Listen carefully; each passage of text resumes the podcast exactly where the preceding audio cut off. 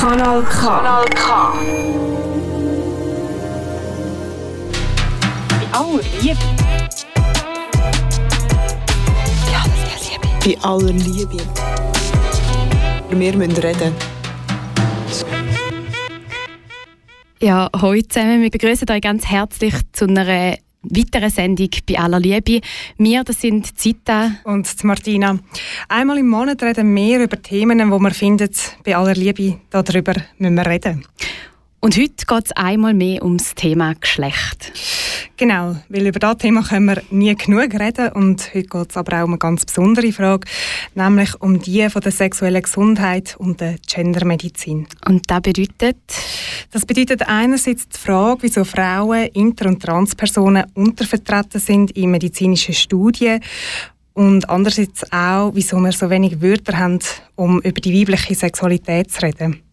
Das ist ein wichtiges Thema für unsere Gesellschaft und Gleichstellung von allen Geschlechtern. Das zeigt auch die Diskussionen von der Frauensession. An der Frauensession versammeln sich 246 Frauen von der ganzen Schweiz im Nationalratssaal und besprechen die dringendsten politischen Anliegen. Und mit dabei sind auch drei Forderungen zu sexueller Gesundheit gewesen. Gefordert wird besserer Zugang zu sexueller Gesundheit, zu sexueller Bildung und Fortschritt in der Gendermedizin. Alle drei Forderungen sind fast einstimmig angenommen worden. Sie werden jetzt am Parlament und am Bundesrat überreicht. Ja, wie sind wir an dem Punkt gelandet und was muss sich verändern? Für diese Frage zu beantworten, hast du, Martina, zwei Expertinnen eingeladen. Genau, das ist Lea Dora Ilmer. Sie ist Geschlechterforscherin und schreibt gerade ihre Masterarbeit zu der Frauengesundheitsbewegung in der Schweiz. Und diesen Sommer hat sie auch ein Praktikum als Hebamme absolviert. Und dann haben wir noch Lucia Knobel, sie ist Historikerin und ebenfalls Geschlechterforscherin. Sie forscht zu Themen aus der Geschlechtergeschichte. Zusammen mit anderen haben sie das Bündnis «Apropos Prostata» für querfeministische Gesundheitsvorsorge Fürsorge excuse, gegründet. Sie sensibilisieren äh, für den selbstbestimmten Umgang mit sexueller, reproduktiver und psychischer Gesundheit. Und bevor wir unsere Gäste begrüßen, hören wir noch einen Song, und zwar «Herz voraus in die Wand» von Steiner und Madeleine.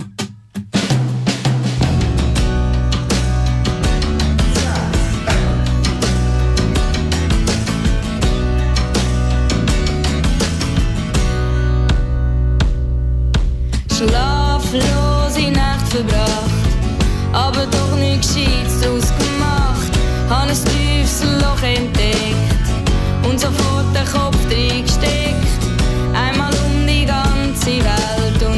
gestern bis zum Mond.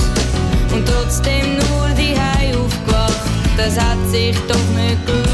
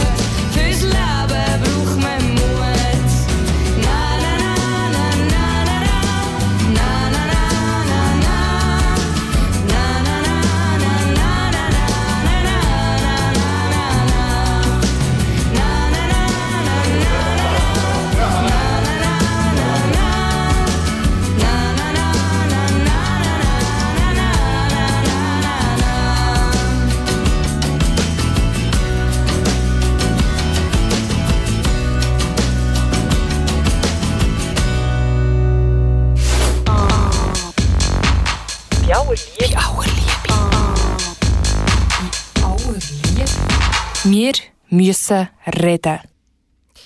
Liebe Lucia und liebe Leadora, schön sind ihr da bei uns im Studio. Herzlich willkommen. Ihr seid beide Mitgründerinnen vom queer-feministischen Bündnis mit dem Namen Apropos Prostata. Und der Name intendiert ja schon, dass es zu der Prostata eben noch einiges zu sagen gibt. Was haben die noch dazu zu sagen? Also das allererste Mal, dass viel mehr Menschen eine Prostata haben, als man sehr lange gedacht hat und auch als wir sehr lange gedacht haben. Und das ist etwas vom Ersten, was wir gemeinsam herausgefunden haben. Viele Menschen haben eine Prostata, um nicht zu sagen fast alle.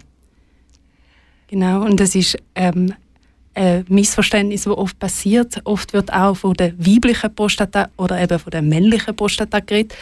Und das ist unser Anliegen, um auch zu sagen, nein, ähm, Prostata, lass uns über Prostata reden, es betrifft viele Geschlechter. Genau. Also das heisst eigentlich nicht nur Männer haben eine Prostata, sondern und auch Frauen, wie ihr jetzt gerade gesagt habt, sondern ähm, fast ausschließlich, fast alle Menschen haben so etwas wie eine Prostata. Genau, wir halten uns da- davor zurück, zu sagen alle, weil es gibt zum Beispiel die Möglichkeit, dass die Prostata entfernt wird aufgrund von Prostatakrebs. Aber die Prostata ist trotzdem ein, ein, ein drüsenartiges Gewebe, wo eben bei fast allen Menschen zu finden ist und wo nicht, wie immer denkt, klassischerweise männlich konnotiert sein muss. Genau, und ähm, sie ist vielleicht auch besser bekannt unter dem Namen Parauretraldrüse. Ich stolpere gerade drüber. Ja, wir haben auch müssen darüber lachen, weil wir haben zuerst müssen den Namen sehr oft üben, bis wir es haben können aussprechen. Ich Immer immer und immer wieder sagen. Genau. Parauretraldrüse. Also ich muss gerade sagen, mir ist der Name nicht bekannt. Ähm, auch mir ist wirklich nicht bekannt gewesen, dass fast alle Menschen äh, eine Prostata haben. Ähm, ist aber spannend. Bevor wir noch tiefer ähm, in das Thema eintauchen, möchte ich gerne euch noch fragen, ähm, um was geht es denn? Ja, es geht ja nicht nur um Prostata an sich.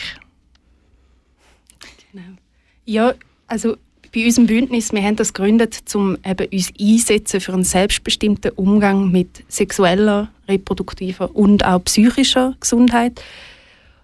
Insbesondere eigentlich aus einem sehr persönlichen Bedürfnis heraus, dass wir nämlich den Eindruck haben, hey, es gibt das Angebot für uns nicht, das wir uns wünschen. Oder zumindest, oder vielleicht auch nicht mehr.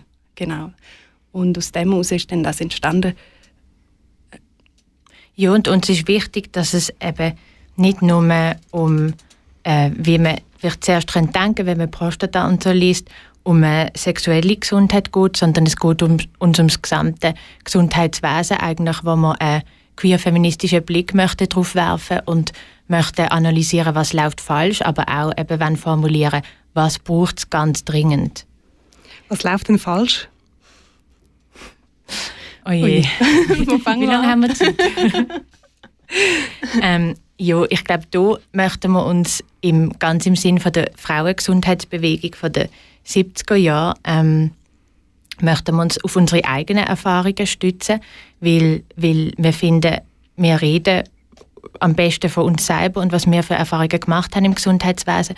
Und das wäre dann wieder der Grund, wieso wir uns gegründet haben, ist gesehen, dass die Frage nach einer ähm, die Suche nach einer respektvollen, vertrauensvollen gynäkologischen Fachperson sehr präsent war in unserem Freundinnenkreis. Genau. Und ganz spezifisch, wir, sind, wir leben beide in Basel, ähm, ein Ort, wo es eine, Frauengesundheitspraxis gibt, Praxis Paradies, wo in den 70er Jahren entstanden ist in der Frauengesundheitsbewegung. bisschen später, also aus später. der Frauengesundheitsbewegung genau raus ist es entstanden. Ähm, gegründet ist sie worden in den 80er Jahren. Ah, okay. Und sie hat äh, im Februar 2020 müssen schließen. Und das ist eine Praxis gewesen, die sich eben auf, die- auf die Werte ähm, von, der, von dieser feministischen Bewegung gestützt hat. Das heißt, es hat ähm, flache Hierarchien gegeben. Äh, die Leute sind, wenn sie das haben wollen, duzt worden. Es ist auch klassischerweise eben nicht von Patientinnen geredet worden, sondern von Nutzerinnen, ähm, um die Hierarchien abzubauen, um die Abhängigkeiten aufzubrechen. Und ähm, die Praxis hat müssen schließen aus verschiedenen Gründen, was für uns nachher die Frage war, wo gehen wir jetzt an? Vielleicht ganz schnell, wir reden jetzt viel, oder wir haben oft das Wort gehört, Frauengesundheitsbewegung. Vielleicht noch ganz schnell, was ist das, wer ist das gewesen und wo ist die entstanden, wenn besser gesagt? Das ist ähm, ein Teil eigentlich von der neuen Frauenbewegung, wo sich aus der raus, aus der autonomen Frauenbewegung entwickelt hat, eigentlich ähm, schon ab den 70er Jahren. Und es ist bei der Frauengesundheitsbewegung zuerst vor allem darum gegangen, um den Kampf ähm, für die Legalisierung von der Abtreibung. Aber dann ist eigentlich daraus eine allgemeine Kritik geworden äh, an der medizinischen Versorgung, ähm, am patriarchalen medizinischen System mit eben diesen starken hierarchischen Strukturen und starken Abhängigkeiten. Und da ist ganz wichtig auch darauf hinzuweisen, dass in den 80er Jahren halt über 80 Prozent von den gynäkologischen Fachpersonen beispielsweise einfach Männer gesehen sind. Und das heißt, es ist auch immer eine Abhängigkeit gesehen von der Patientin ähm, von einem Mann, wo dir als Experte sagt, wie die Körper funktioniert ähm, und wo die Körper auch definiert. Also das geheißen, dass die Frauen das Gefühl haben, die Männer haben eigentlich nicht die Kompetenzen zum Sagen machen nicht per se nicht die Kompetenzen, aber die Art und Weise, wie es halt funktioniert hat damals, also dass es zum Beispiel ganz klar so war, ist, äh, eine Frau geht zum Gynäkolog, ähm, ist in der Rolle von der Person, die Hilfe sucht und er hat halt die ganze Expertise. Und es ist, es hat viel weniger Selbstbestimmung gegeben, als das eben zum Beispiel heute der Fall ist. Und ähm, es ist auch darum gegangen, dass die, die Gynäkologie, die im 19. Jahrhundert als männliche Wissenschaft eben entstanden ist, ähm, über den anderen Körper, über den Frauenkörper, halt so einen naturwissenschaftlich-technischen Blick hat und auch äh, den Frauenkörper pathologisiert hat. Wie ist das heute? Ihr habt gerade gesagt, das war euer Bedürfnis eigentlich gewesen, ähm, über das Thema zu reden. Ihr habt euch äh, gegründet, weil eine Frauenklinik äh, in Basel geschlossen hat. Ähm, wie sieht es aus? Wie, wie ist der Stand heute? Ist der Frauenkörper immer noch pathologisiert? Hat sich das verändert? also verändert hat sich definitiv. Und ich glaube, uns ist auch wichtig zu sagen, dass obwohl eben viele Sachen gerade im Moment verloren gehen, wie die feministischen Frauengesundheitszentren von damals, ähm, entstehen auch neue Sachen. Aber es, eben, es gibt immer noch viele Probleme und die Art und Weise, wie wir die angehen eben in unserem Bündnis, ist auch, dass wir uns stark stützen auf die feministischen Bewegungen, Bewegungen, die vor uns da sind. Das heißt ähm, beispielsweise der Ansatz mit der Hilfe zur Selbsthilfe, also dass wir eigentlich selber recht gute Expertinnen sind für unsere Körper, für unsere Gesundheit, für das, was wir fühlen und eben auch für unsere Erfahrung. Das ist uns mega wichtig und der Ansatz kommt von dort. Ähm, aber auch zum Beispiel das Thema Selbstuntersuchungen haben wir bisher jetzt noch nicht wieder aufgebracht, aber ich habe zumindest ein paar Spekulum daheim schon, die darauf warten. Wie ist es bei dir, Lucia? Also ich habe ein Spekulum Genau. Ähm.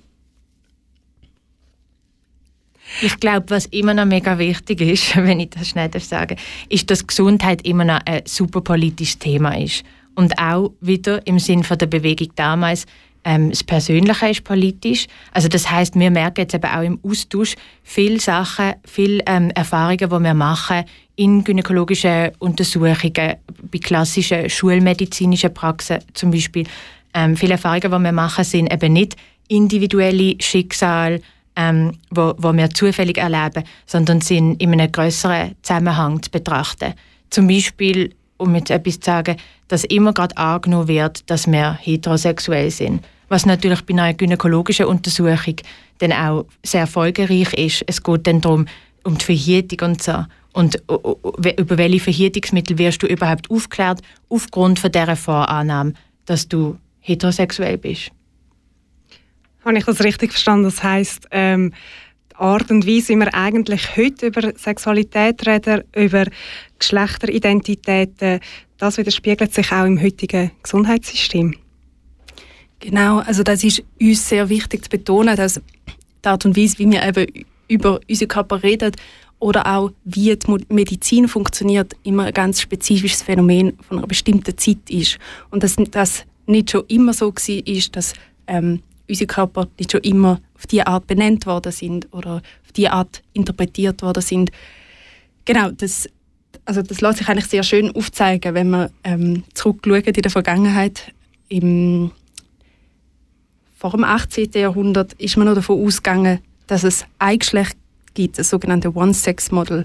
Ähm, und der weibliche Körper ist eigentlich einfach, äh, oder die weiblichen Geschlechtsorgane sind ein innengestülpter Penis und bei der männlichen Geschlechtskörper ist der gegen außen gestülpt, weil die Hitze gegen außen getrieben hat. Und bei der Frau ist der gegen innen gestülpt. Und das hat sich dann eigentlich die Annahme oder die Interpretationen von diesen Körpern erst im 18. Jahrhundert dann entwickelt, gerade auch mit der Entwicklung von, ja, dass man angefangen hat, Körper aufschneiden und früher sind die ähm, Annahmen eher an Tieren durchgeführt worden. Genau mit der Entwicklung der medizinischen Mittel hat sich das dann auch verändert. Und mir macht das Mut irgendwie auch, um das, um das so zu sehen, dass wir wissen, okay, das binäre Geschlechtersystem hat einen spezifischen Ursprung, es ist entstanden in einem ganz spezifischen historischen Kontext und es muss nicht immer so gedacht werden.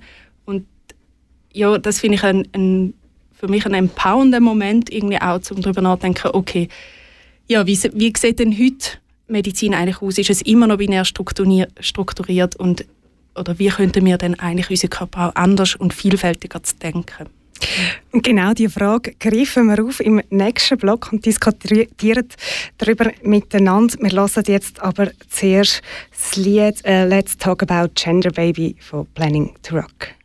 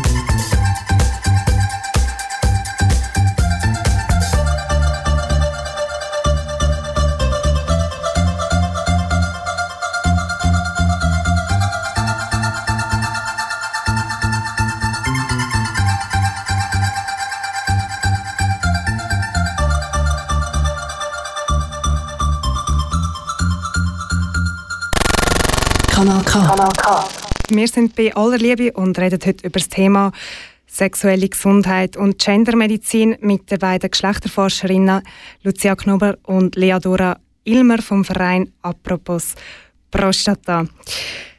Wir haben gerade vor über ähm, die historische Entstehung geredet, wieso ähm, Medizin heute so aussieht, wie sie aussieht. Was sind dann die grössten Flecken in Bezug auf Frauengesundheit oder sexuelle Gesundheit? Und wir schauen gerade nachher noch schnell die zwei unterschiedlichen Begriffe. Aber zuerst mal, was sind heute die grössten blinden Flecken?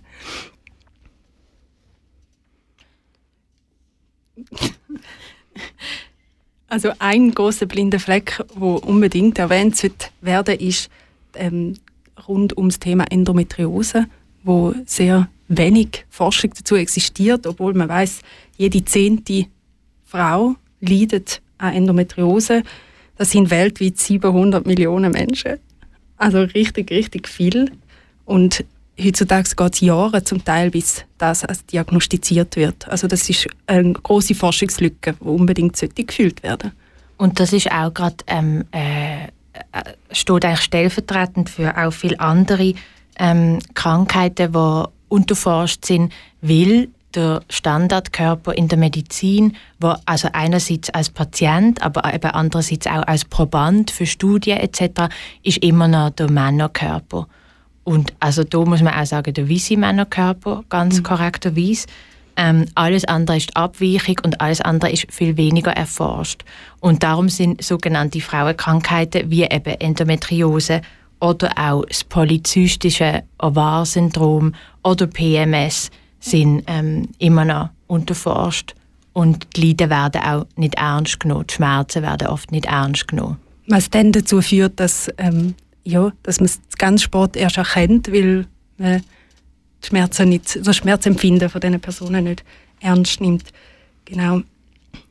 Ist es dann nicht auch so, dass gerade bei gynäkologischen Studien sind dann dort nicht hauptsächlich ähm, Frauen repräsentiert? Also das wüsste ich jetzt nicht unbedingt. Aber Oder ja. was ist der Grund, wieso dass, dass wir eben erst jetzt von, davon über Endometriose reden? Obwohl es ein Leiden ist, das seit Jahren, Jahrhunderten wahrscheinlich besteht, wo eben so ein grosser äh, Bestandteil von der Bevölkerung betroffen ist. Ja, also ich glaube, das hat Leadora schon angesprochen mit dem männlichen Geschlechtskörper als Maßstab, wo die Frau der weibliche Körper oder eben auch alle anderen Körper Abweichungen davon sind.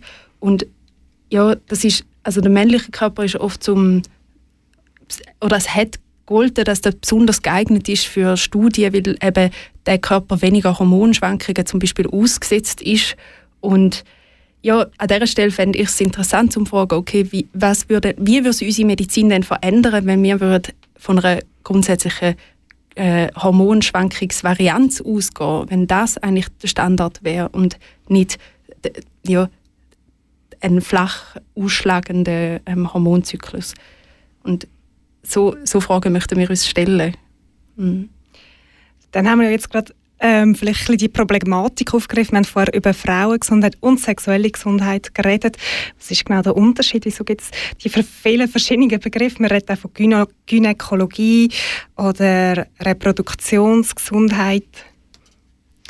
Also eben zuerst mal zum Anfang Frauengesundheit ähm, würde ich sagen, ist ein Begriff, der ganz klar historisch zuzuordnen ist zu der Frauengesundheitsbewegung, wo wir jetzt heute auch schon viel darüber geschwätzt haben und wo eigentlich, also wo wir eigentlich auch ablehnen, weil wir finden, dass wir uns, also wo wir uns dafür einsetzen in unserem Bündnis, ist eben nicht nur Frauengesundheit. Genau. Und, und, und dann der Begriff Gynäkologie, also da haben wir auch sehr große, viele Diskussionen darüber geführt, weil also das Wort Gynäkologie scheint ja irgendwie neutral zu sein, aber es kommt vom griechischen Gyne und das heißt Frau, Logie, die Lehre, also Frauenlehre. Genau, und uns ist eigentlich wichtig, dass wir eben dort äh, wegkommen davon, weil es uns nicht nur um Körper gehen- geht, wo eben, oder ich muss anders formulieren, dass es uns auch um die Entkopplung geht von der reproduktionsfähigen Körper mit der Geschlechtsidentität. Das, ja, dass wir das eigentlich auch möchten dann koppeln. Genau. Und da ist vielleicht auch spannend, dass wir in dem Zusammenhang mit den vielen Diskussionen, die wir hatten, wie nennen wir uns und was machen wir eigentlich, ähm, gemerkt haben, dass die Gynäkologie eben die Lehre von der Frau gar kein äh, Äquivalent hat. Also es gibt nicht die Lehre vom Mann. Und da würde man vielleicht denken, ja, aber was machen denn UrologInnen? Und UrologInnen sind aber eigentlich auf bloße Urin- und ähm, Nierenerkrankungen spezialisiert. Das heißt, wenn ich als Frau ähm, eine Blasenentzündung habe, zum Beispiel immer wieder, auch etwas, was äh, nebenbei relativ unterforscht immer noch ist, dann äh, wäre es eigentlich viel besser, ich würde zu einer Urologin gehen und nicht zu einer Gynäkologin. Das heisst, ähm, ihr setzt euch dafür ein, weg allgemein von so einem binären äh, Geschlechtersystem zu kommen und das ähm, wirklich multiperspektivisch perspektivisch anzuschauen und das wirklich auf Medizin zu übertragen. Es hat ja verheerende Auswirkungen auch, wenn man ähm, durch das, dass nur Männer immer in Studien repräsentiert worden sind. Ich habe gerade letztens im Zug äh, das Geo gelesen, wo es um eben die weibliche Gesundheit, ich weiß jetzt ehrlich gesagt nicht mehr, was der Titel war, gegangen ist. Und dort ist irgendwie gestanden, dass viele Medikamente zum Beispiel an Frauen überdosiert gegeben werden. Und dann hat mir eine alte Frau gesagt, die dann gerade irgendwie ein bisschen mitgelesen hat, hat gesagt, ah ja, sie sei fast mal gestorben daran, an einer Überdosierung äh, von so Medikamenten. Genau, also das finde ich auch sehr wichtig be zu betonen, dass das tödliche Folgen kann haben dass das System so angelegt ist. Ja. Ja, denn es geht um Dosierungen. Es geht auch darum, dass eben teilweise Nebenwirkungen oder sogar Wirkungen anders sind bei ähm, verschiedenen Körpern. Und wenn du ein Männerkörper, ähm, ein gewisser Männerkörper als Standard genommen wird, dann kann die gleiche, das gleiche Medikament bei einem anderen Körper halt andere Wirkungen haben. Also es sind Medikamentenwirkungen, aber eben es sind auch so Sachen wie Symptome. Und da ist halt klassischerweise das Beispiel mit dem Herzinfarkt, dass ähm, das lang nicht, das Wissen nicht da ist, dass die Symptome ähm, bei einer Frau bei einem Herzinfarkt ganz andere sind. Und das hat wiederum dazu geführt, dass es viel später erkannt worden ist. Ja, und vielleicht zum da noch anschließen, also es gibt ja auch das Beispiel von der Verhütung, wo ähm, durchaus auch nennenswertes Beispiel ist, wo man sich fragen kann, wieso gibt es so wenig Angebot für einen männlichen Geschlechtskörper im Thema Verhütung. Und ja, wir leben im Kapitalismus, da muss man sich fragen, wer profitiert überhaupt von dieser Forschung, ähm, wer spricht Gelder, wer investiert zu welchen Themen Gelder. Und ja, das ist uns auch ein Thema, also ein wichtiges Thema, um das zu benennen oder zu beforschen und uns damit auseinanderzusetzen. Genau. Wir haben jetzt viel auch über Frauen geredet. Wie ist es dann mit Transmenschen oder Inter, ähm, Interpersonen? Ähm, also, wie wie das in der, in der Forschung aussieht, oder? Genau. Ja, also noch viel untervertretener. Das können wir sicher sagen. Ähm, und ich glaube, ja, das hast du ja vorher auch schon angesprochen. Also selbst Gendermedizin, wo jetzt auch erst in der Schweiz gerade anfängt, sich zu institutionalisieren, selbst Gendermedizin ähm, hat ein binäres Geschlechtersystem ähm, als Grundlage und das heißt für alle Menschen, die sich nicht im binären System einordnen möchten oder können, ist es noch viel schwieriger und darum ist es so wichtig, dass man über das hinwegkommen. Genau, und das ist vielleicht für mich auch noch wichtig gewesen, so zum, ja, zum das erkennen, dass es, gerade wenn wir, uns, wenn wir jetzt über die Frauengesundheitsbewegung reden, wo wir uns ja auch darauf beziehen, in der Zeit, wo die entstanden ist, ist zum Beispiel das Buch von der Judith Butler Gender Troubles noch nicht ähm, geschrieben worden oder ist noch nicht publiziert worden. Und ich finde, an dem lässt sich irgendwie auch zeigen, dass die Schritt, also dass es wie eine Verzögerung gibt. Jetzt hat es die neuen Geschlechtertheorien, die das auch ähm, formulieren und bis da aber durch alle Institutionen gegangen ist, also bis das in der Wissenschaft, nachher in der Medizin nachher auch ähm, eingebaut wird, bis es vermittelt wird im Unterricht, bis es dann in der Praxis, in der Praxis ankommt, ja, das, das geht offenbar erstaunlich lang. Besonders erstaunlich, oder? Weil man weiss, eben, es können Menschen daran sterben. Es ist nicht einfach ein theoretisches Konstrukt, ähm, sondern es hat wirklich Konsequenzen. Und was sich genau dann muss ändern oder was ihr fordert, auch als Verein, über das reden wir gerade nach einem Lied von Overscheiß von Fina and Spoke.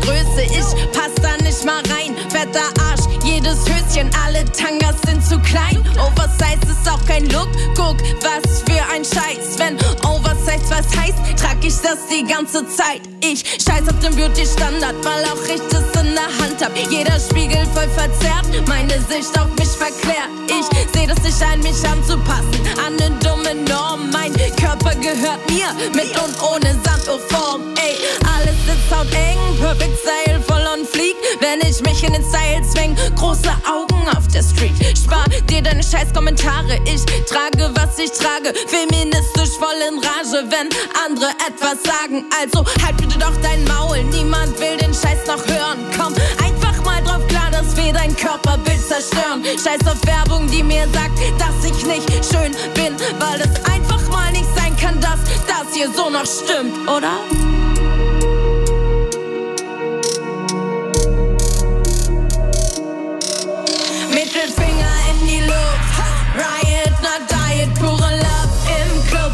Sich nur, wer schon so weit ist. Mittelfinger in die Luft. Riot, not Diet, pure Love im Club. Fragt sich nur, wer schon so weit ist.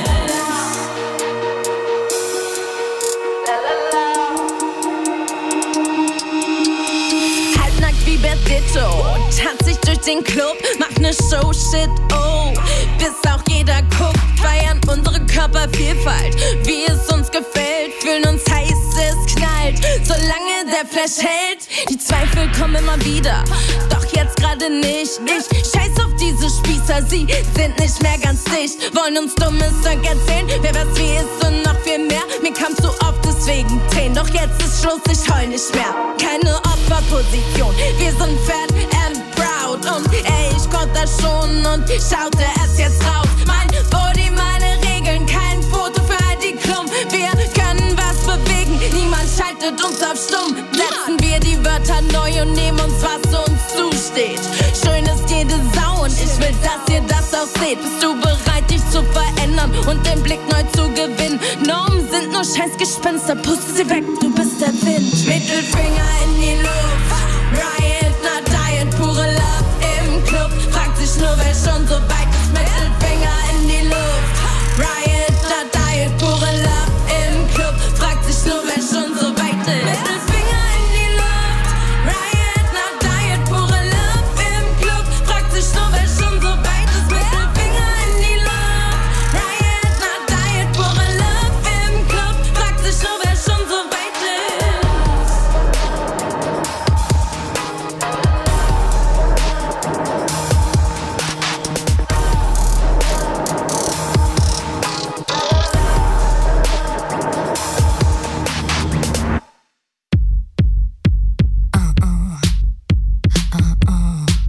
Bei aller Liebe. Aber wir müssen reden. Ihr hört bei aller Liebe. Das Thema ist Gendermedizin und sexuelle Gesundheit. Bei mir im Studio sind die beiden Genderforscherinnen Lucia und Leadora vom Verein Apropos Prostata. Lucia und Leadora, ihr setzt euch mit eurem Verein dafür ein, für einen selbstbestimmten Umgang mit sexueller, reproduktiver und Gesundheit ähm, zu sensibilisieren in der Öffentlichkeit. Ähm, ich sehe dann gerade einen Flyer auf dem Tisch. Was macht ihr alles? Was ist so euer Angebot? Ja, also ähm, wir haben uns im Frühling die, von dem Jahr gegründet, gerade auch passend zum feministischen Streik am 14. Juni. Und da in dem Zusammenhang ist eben der Flyer entstanden, weil mir ein wichtiges Anliegen von uns ist eben auch, dass wir ja, uns bilden, gegenseitig, mhm. genau, zusammen ähm, uns Themen erarbeiten, aber da auch möchten gerne die Öffentlichkeit tragen. Und da haben wir jetzt für das erste Mal so das Flyer-Format gewählt, wo auch eine Idee ist, dass, ja, dass eine ganze Reihe von so Flyer entstehen, wo uns auch äh, Illustratorinnen unterstützen, ähm, Anna Schmid und Helena Hunziker, die für uns illustriert haben. Genau. Das ist eins, äh, ein, ein Projekt, das am Laufen ist. Das andere ist, dass wir einen Instagram-Kanal haben, wo wir Inhalt generieren und eben versuchen, eine Art von Bildungsarbeit zu machen. Und dort immer auch wieder immer wieder auf andere tolle Sachen, die es schon gibt, eben hinweisen. Also wir versuchen vielleicht auch ein bisschen ja, ein Netzwerk zu sein. Und ähm, ein anderer Punkt ist, dass wir Räume schaffen um eben unsere Erfahrungen auszutauschen und uns aus der Vereinzelung zu lösen, auch uns zu solidarisieren. Das heisst ähm, Selbstempowerment eigentlich im Bereich Genau, das ist, das ist ein wichtiges Anliegen von uns. Ähm, oder das war auch einer der Gründe, warum wir uns gegründet haben, weil ja, viele von uns auf der Straße gestanden sind ohne ärztliche Betreuung mehr und wir dann wieso gemerkt haben, nachdem wir das x-te Mal darüber geredet haben, hast du eine neue Gynäkologin gefunden, ähm, dass das wirklich vielleicht auch ein strukturelles Problem ist, dass es das Angebot nicht gibt, das wir uns wünschen. Und ja, das und muss ein großes Projekt, ähm, das ist sich noch am formieren, ist, dass man eigentlich eben Art Plattform möchte gründen, möchte erstellen digital, wo ähm, wir Empfehlungen können darauf vermerken für eben vertrauensvolle, äh, vorurteilsfreie und diskriminierungssensible ähm, medizinische Fachpersonen, also aus dem gynäkologischen Bereich, aber eben, wir würden uns wünschen, dass wir zum Beispiel auch das können ausweiten auf Hebammen, auf Endokrinologinnen ähm, und auf Psychotherapie, was wir auch sehr wichtig finden. Und da möchten wir uns orientieren an einem Projekt, was es schon gibt in Deutschland, wo ganz toll ist, wo auch queer-feministische AktivistInnen ins Leben gerufen haben. Das heißt Gin Formation. Und das tut auch ganz im Sinn von der Frauengesundheitsbewegung basiert eben auf subjektiven Erfahrungsberichten. Also jede Person kann dort ähm, selber Empfehlungen hinterlegen, wo immer müssen sein, ich habe eine gute Erfahrung gemacht und aufgrund von dem wird es dann so weitergereicht.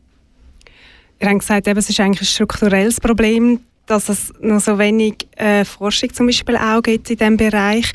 Ähm, ihr habt euch so bottom-up gegründet. Ähm, wer wären dann wichtige Akteurinnen, ähm, um das ändern in unserer Gesellschaft, damit das Thema eben mehr Raum bekommt? Ui, wo anfangen? Also ich glaube, das muss gleichzeitig an sehr verschiedenen Orten passieren. Ähm, einerseits ein großes Thema ist auf jeden Fall Geld, nämlich Förderungsmittel für Forschung.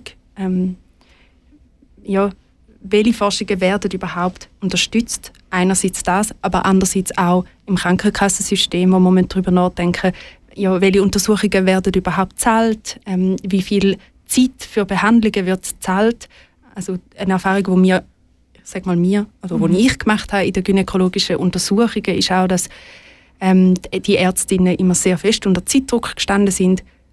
Und die Konsequenz ist, entweder sie nehmen sich Zeit und machen den Rest von der Zeit Gratisarbeit oder sie versuchen, die Behandlung in möglichst kurzer Zeit abzuwickeln, wo dann noch die Patientin dann zu kurz kommt. Das ist mal ein Punkt. Genau, also mhm. das ist sicher ähm, etwas, wo, wo wir mit, mit einem sehr schlechten Gefühl beobachten, dass eben das Gesundheitswesen sich immer noch zunehmend ökonomisiert, immer noch rationalisiert, alles muss effizienter werden, alles muss schneller gehen, Leistungen werden kodiert, also es ist nicht so, dass wir durchblicken bei diesen ganzen Krankenkassenreformen, aber wir sind hier auch dran, das anzuschauen und werden uns da auch noch Hilfe holen müssen.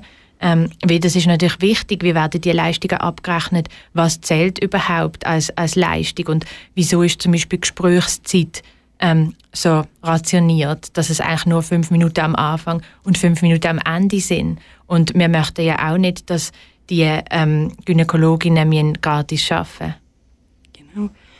Und ein anderer Aspekt ist sicher der Bereich der Vermittlung, ähm, die ganze Ausbildung in der Medizin. Wir haben auch im Bündnis einige Menschen, die Medizin studieren. Wir zwei sind ja keine äh, Medizinerinnen, aber genau die gibt es. Und es gibt auch tolle Initiativen, auch hier in Bern, von der Kritischen Medizin Bern, wo sich dafür einsetzt, dass die, die Medizinausbildung wird verändern. Und da würden wir uns wün- wünschen, oder ich würde mir das wünschen, dass dort auch interdisziplinärer geschafft wird, dass eben Geschlechtertheorien in der Medizin integriert werden. Ernst genommen werden und ein fester Bestandteil sind. Und das ist, obwohl Gendermedizin sich anfängt etablieren, leider überhaupt noch nicht der Fall. Ähm, es gibt ja, wie ihr jetzt gerade angesprochen habt, mehrere Bestrebungen, die sich so formiert haben wie ihr, also als Gruppe von Individuen, die sich für das Thema einsetzen, ähm, auch international. Ähm, also so spontan ist zwar ein bisschen etwas anderes, ist zum Beispiel die Webseite OMGS, wo eigentlich ähm, Tools gibt für Selbstbefriedigung für Frauen. Ähm, Habt ihr das Gefühl, es ist jetzt gerade so ein bisschen eine Aufschwungzeit, ähm, wo Platz macht für das Thema? Oder kämpfen ihr da wirklich gegen harte Bande, Bandagen? Beides. Beides, ja, würde ich auch sagen. Ja, also ein Ziel ist natürlich für uns, um eine grosse neue Gesundheitsbewegung zu starten. Wir möchten ein bisschen grösser wahnsinnig sein. Und Auf jeden Fall. Vorher gehen wir auch nicht auf.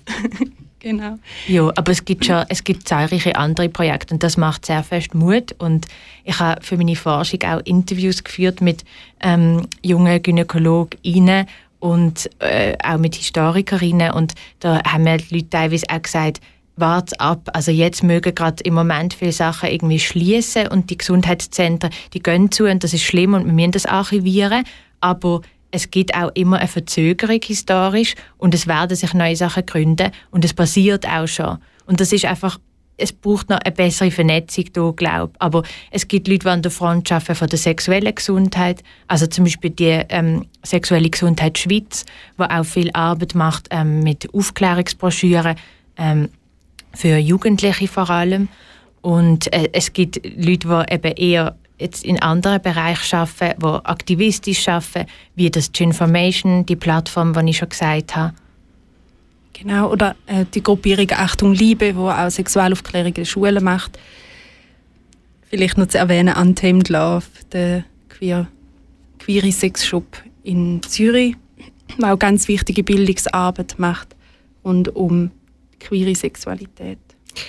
Das ist super, merci vielmals auch für die vielen Tipps, gerade die ihr da mitgegeben habt, für all unsere Zuhörerinnen. Die sind sicher froh, wenn sie, sich, wenn sie auch wissen, wo man sich mehr über das Thema kann informieren kann. Es ist ja auch so, dass da Wochenende Frauensession äh, stattgefunden hat. Ähm, wo eben mehrere äh, Forderungen auch zu dem Thema ähm, eingereicht worden ist. Zum Beispiel, ähm, dass es eben ein nationales Forschungsprogramm gibt, wo, er, wo erforscht, warum, ähm, warum ähm, sorry, muss ich gerade schnell in meine Notizen nachschauen. Also sie fordert eigentlich professionelle sexuelle Bildung. Sie forsch, äh, fordert eben ein nationales Forschungsprogramm, das eben Gendermedizin fördert und eben, dass es eben auch mehr gesundheitliche Chancengleichheit gibt. Ähm, wunderschöne Vorstöße. und gleichzeitig denkt man, es hat wieder mal müssen eine Frauensession geben, wo sich Frauen untereinander haben müssen zusammenschliessen und auf das Thema aufmerksam machen. Wieso wieso ist es einfach noch nicht auch, eben, wie du gesagt hast, bei der Krankenkasse, im, im, im Parlament selber schlussendlich ankommen für ein Thema, das eigentlich unsere Bevölkerung, ähm, wo die Gesundheit von unserer Bevölkerung beeinflusst. Und Das ist eine schwierige Frage. also eben, wenn es nach uns wird gehen, dann wäre es ja in der breiten Bevölkerung angekommen. Und ich glaube auch, es, es sind halt verschiedene Strömungen, die auch gegeneinander irgendwie an, ja, ankämpfen. Aber wir haben schon auch sehr viel Zuspruch bekommen ähm, und, und gemerkt, dass das Bedürfnis ist bei vielen Leuten da. Aber eben, um sich zuerst mal aus dieser Vereinzelung zu lösen, ähm, braucht schon viel. Ja, und ich finde, die Frauensession hat jetzt auch nochmal gezeigt, oder mich hat so berührt, zum zu sehen, Mhm. ja, wenn mehr Frauen, auch mehr inter-, non-binäre und Transpersonen in diesen Entscheidungspositionen würden sitzen, dann würde unsere Gesellschaft anders aussehen. Da bin Genau. ich fest überzeugt. Und mich motiviert das weiter dafür zu kämpfen, sich einzusetzen für eine andere Gesellschaft, aber dass das ja ein lä- längerfristiger Prozess ist, weil wir nach wie vor in patriarchalen Gesellschaftsstrukturen leben. Ähm, ja, das ist uns bewusst. ja. wie sieht denn für euch die optimale, das optimale Gesundheitswesen aus? Also sicher ein großer Punkt ist der freie Zugang zu allem. Also vor allem da auch, das haben wir noch gar nicht gesagt, zum Beispiel zu ähm, reproduktiven äh, Technologien, das wäre mir auch wichtig. Ähm, Also reproduktive Technologien, vielleicht noch schnell für die Leute, die es nicht verstehen. zum Beispiel künstliche Befruchtung, Samenspende etc. Ähm, aber das ist wieder ein ganz neues Thema. Ich glaube, äh, um es ein bisschen abzubrechen, das ideale Gesundheitswesen hat einfach ein vielfältiges Angebot. Und da stellen wir uns schon vor, dass es auch wieder Praxen gibt, die ähm, eine feministische Grundhaltung haben, eine queer-feministische Grundhaltung haben und die interdisziplinär aufgestellt sind, ähm, damit die, die Fachkräfte auch voneinander profitieren können. Also dort gibt es dann Hebammen, dort gibt es äh, Pflegefachmenschen, dort gibt es Ärztinnen, Gynäkologinnen, aber auch Urologinnen, dort gibt es Therapeutinnen, Beraterinnen, Sozialarbeiterinnen. Genau. Also ein Ort, wo viele oder alle Geschlechter ähm, ihr Angebot finden, wo verschiedene Bedürfnisse können bedient werden Und wo die bestmögliche Gesundheitsfürsorge für alle Menschen gewährleistet wird. Das ist ein wunderschönes Schlusswort, würde ich sagen. Vielleicht nur noch ganz gleich schnell noch eine letzte Anschlussfrage. Und zwar, was wir noch nicht betont haben, ist eigentlich der Zusammenhang zwischen äh, der ganzen biologischen Gesundheit, sexuellen Gesundheit mit der psychischen Gesundheit, wo ihr aber immer wieder eigentlich angetönt habt, dass dort ein grosser Zusammenhang besteht und jetzt auch in eurem Wunschdenken so formuliert worden ist. Könnt ihr mir das noch ein bisschen ausführen, wie das für euch im Zusammenhang steht und wieso dass es so wichtig ist? Also ich würde sagen, da hat auch ähm, Gendermedizin zum Glück schon einige Erkenntnisse ähm, ja, rausgebracht. Also dass nur schon die Anerkennung davon, dass auch ähm, das psychosoziale, kulturelle Geschlecht, sage ich jetzt mal, und auch unser geschlechterspezifisches Rollenverhalten, eben zum Beispiel, wie ähm, unser Verhalten allgemein, einen starken Einfluss hat auf die Gesundheit. Also da wäre zum Beispiel auch die ganze Psychosomatik zu nennen. Ähm, aber auch, dass die Kommunikation zum Beispiel zwischen ärztlichen Fachpersonen und ähm, PatientInnen irgendwie eine Rolle spielt. Und ein einfaches Beispiel wäre da Schmerzempfinden. Also, dass, ähm, da geht es ja nicht darum, dass man den Schmerz wirklich misst, wie ist der physiologisch, sondern da geht es darum, wenn eine Person, die weiblich gelesen wird, ähm, erzählt sie jetzt Schmerzen, dass mit dem Schmerz anders umgegangen wird und dass der anders gewichtet wird. Und so Sachen zeigen, dass eben auch das geschlechterspezifische Rollenverhalten, also das soziale Geschlecht, eine Rolle spielt in der Medizin. Und auch bei einem ganzheitlichen Begriff oder äh, einer ganzheitlichen Vorstellung von, was zählt alles zur Gesundheit. Genau, und an dem Beispiel lässt sich eben auch beschreiben, dass es nicht nur ein soziales Geschlecht ist, sondern auch ähm, es um Race geht, gerade beim Schmerzempfinden, wo greifen Stereotypen und ja, auch dort sind dann Menschen, die nicht weißer Hautfarbe sind, werden weniger ernst genommen, wenn sie von ihrem Schmerz reden. Und das ist uns wichtig, dass man es intersektional angehen, das Thema rund um das Gesundheitswesen. Können sich Leute bei euch melden, wenn sie möchten euch, äh, mit euch über das Thema diskutieren? Auf jeden Fall. Unbedingt. Sehr gern.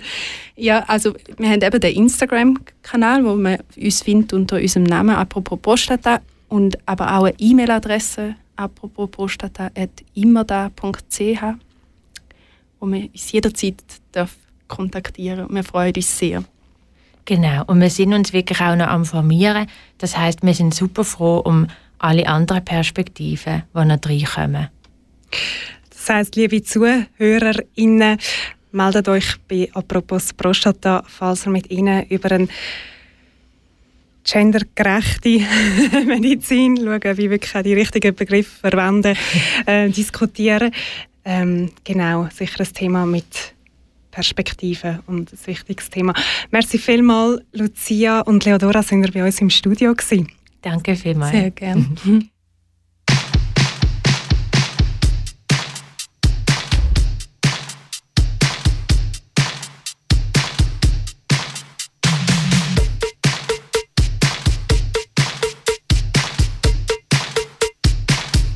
Yeah, yeah. Ich Häng sie am Konzert auf der Bühne, mache Action. Schwinge paar Parolen und gib euch Satisfaction. Punchline um Punchline, oh Captain, my Captain. Ihr macht mich so high. Wie Tony Braxton. Die Stimmung schwillt, ich han gekillt. Und Mode weiter, das Blutbad hat gut da. Bei uns gibt's kein Sieger. Ich noch halb von dem Scheiß rief meine Ballerinas. Balle, Balle, ja die funky cool Vagina.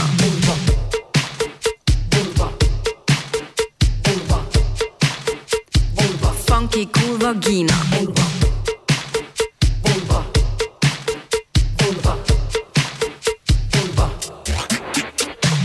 Uh, Schwester, Schwester, uh, du fühlst dir tight. Girls just wanna have fun. Fundamental rights. Und drüber raus kein Kompromiss. Bei meiner Klitoris, ihres dunklen Geheimnis. Dir gefallen meine Perlen, ja. Dir gefällt mein Diamant. Meine funky cool Vagina ist systemrelevant. Die Klithits sind gewandt, geschmeidig wie Pashmina. Aber deine Angst ist berechtigt vor der funky cool Vagina. Du weißt, was ich mein? Die kann beißen, die hat Zähne. Wie Franziska Schutzbach, Arundhati Roy, Fatima, Ina Pretorius oder Bell Hooks oder, oder Gang Gurgel die Namen, das hilft gegen Angina. Han nur mal sagen, von wegen, wegen funky cool Vagina. Das haarig Pashmina Biest ist jetzt dein Mantra. Die einen checken's früher, die anderen haben lang gehabt. Wir tragen Pussyketten und schwingen die Backen. Ich lass mal sitzen, die Wichser, aber am Schluss müssen alle wackeln. Schwillt? Es schwillt. Da drin herrscht warm das Klima. Schultra hat Vulva. Die funky cool Vagina. Du weißt, ich hab keinen Plan für einen Mann. Das sind 20er, Baby. Hab genug Schwänze gehabt, Baby.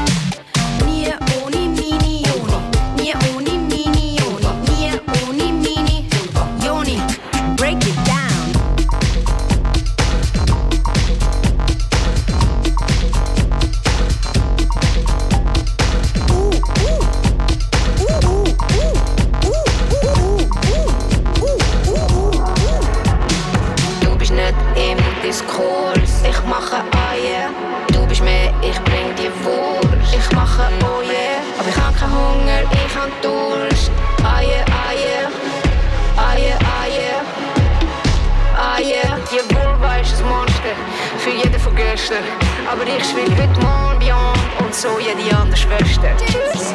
Nie una menos, don't cry Argentina. Nie eine weniger, funky cool. Vulva. Wir haben gerade das Gespräch gehört mit der Lucia Knobel und der Lea Dora Ilmer vom queer-feministischen Bündnis «Apropos Prostata». Genau, sie setzen sich ein für eine gleichberechtigte sexuelle Gesundheit und Gendermedizin für alle Geschlechter. Zita, was ist geblieben vom Tag? Ähm, besonders auch das Beispiel, wo einfach so viel aussagt von der Endometriose, ähm, dass jede zehnte Frau betroffen ist und dass es einfach keine gute Behandlung gibt. Und dass Endometriose ist ja wahnsinnig schmerzhaft und ähm, wieso das, das Beispiel, das einfach auf den Punkt bringt, dass will Medizin den männlichen Körper als Standard genommen hat über Jahrhunderte, Jahrzehnte aus, ähm, verursacht ganz viel Leiden und kann sogar tödlich sein für ganz viele Menschen. Und das, ja, das Beispiel hat irgendwie so viel auf den Punkt gebracht, habe ich gefunden. Und was mir auch mega geblieben ist, äh, wenn ich noch etwas Zweites darf anfügen und also das Empowernde, das der Talk hatte, eben das, wie so zu merken, hey, es kann anders sein. Und so zu spüren, auch gerade von diesen beiden ähm, da im Studio, wenn man sich verbündet, dann ähm, kann, kann, kann anders entstehen und, und die Visionen sind ja nicht unrealistisch.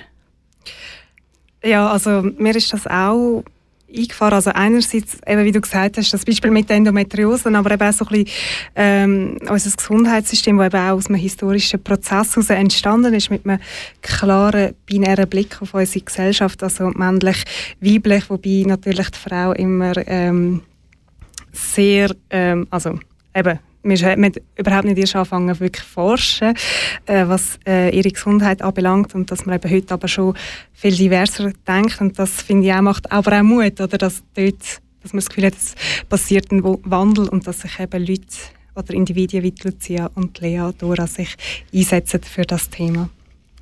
Ja, und uns nimmt es natürlich auch Wunder, wenn ihr, wo jetzt zugelassen habt, für an euch geblieben ist, wenn ihr besonders ähm, eindrücklich gefunden habt, schreibt uns das doch auf Instagram oder Facebook. Ihr findet uns dort unter «Bei aller Liebe». Danke allen, die zugelassen haben. Einen schönen Abend. Ciao zusammen. Bei aller Liebe, bei aller Liebe. Bei aller Liebe. Bei aller Liebe, darüber müssen wir reden. Bei aller Liebe.